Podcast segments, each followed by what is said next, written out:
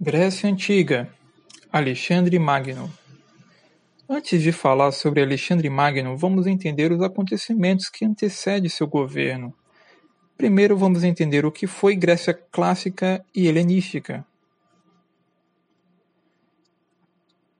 A Grécia clássica começa a guerra entre gregos e persas que foi na realidade o primeiro enfrentamento de dois modos de vida e duas culturas totalmente diferentes.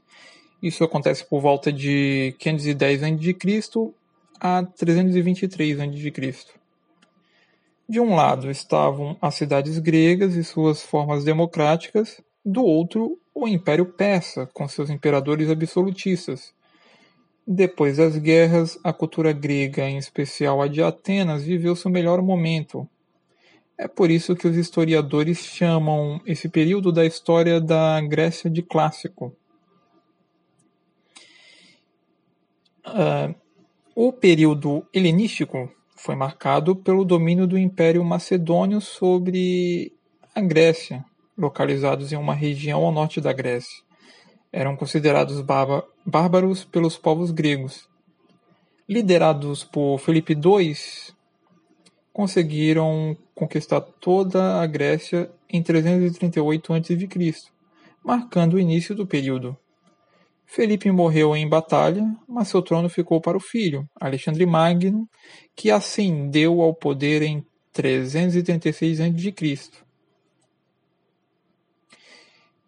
Alexandre Magno foi um personagem histórico que deu origem a muitas lendas e mitos, ele foi chamado de O Grande pelas incríveis façanhas que realizou.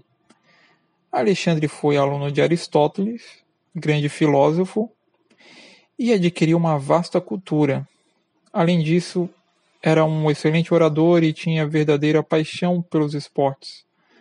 Os homens e as mulheres da antiguidade o consideravam um semideus. Na primavera de 334 a.C., Alexandre Magno desembarcou perto de Troia com um exército de 35 mil homens. Ele teria de enfrentar o exército persa, que contava com um milhão de soldados. Alexandre conquistou a Ásia Menor e libertou as cidades gregas que ficavam no litoral. Depois desse triunfo, Alexandre Magno derrotou os persas e capturou a família do imperador. Em pouco tempo, toda a Palestina havia se transformado numa província grega.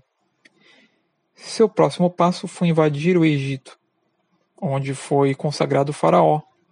Alexandre fundou a cidade de Alexandria na desembocadura do rio Nilo, em homenagem às suas vitórias.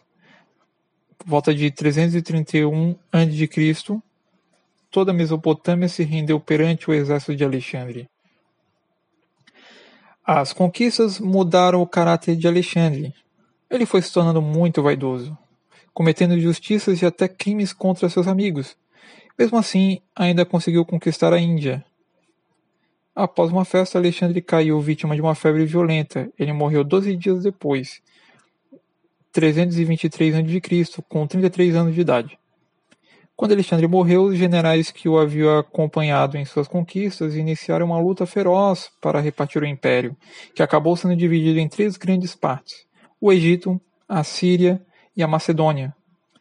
As cidades gregas viveram uma fase decadente, de lutas e rivalidades, até que foram conquistadas pelos romanos.